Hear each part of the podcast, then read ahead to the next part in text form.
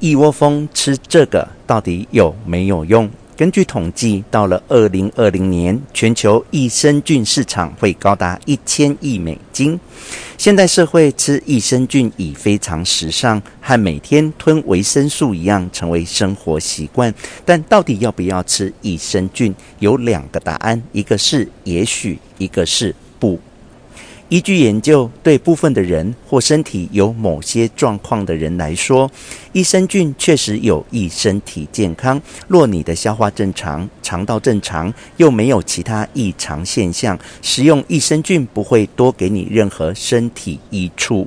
如果你跟许多其他人相同，有消化不良或肠道健康不佳，益生菌也许会帮到一点忙。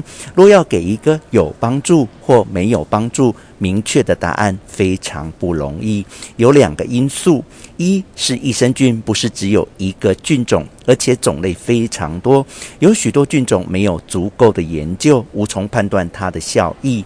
更令人震撼的研究及知识是，肠道菌虫是一种非常个人化形态。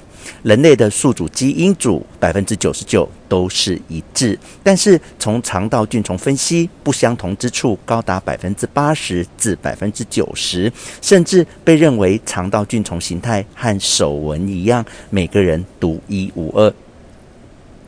以目前相关研究的发展来看，或许十年后会依据个人肠道菌丛搭配最适合个人使用的益生菌。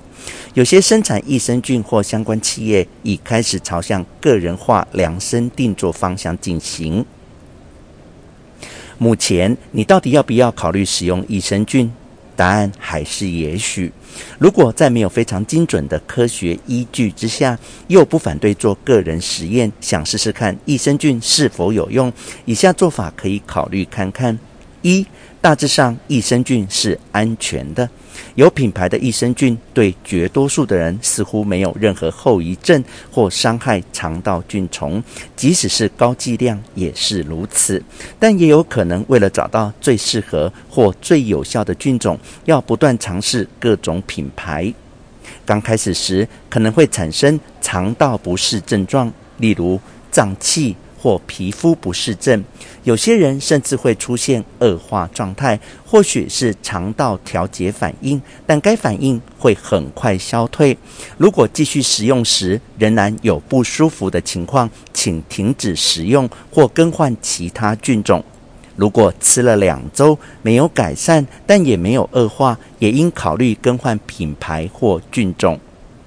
益生菌对大部分的人来说都很安全，但仍有少部分医疗症状的病人仍需注意，例如溃疡性结肠炎、心脏导管手术、心脏瓣膜病、早产儿、免疫功能异常等。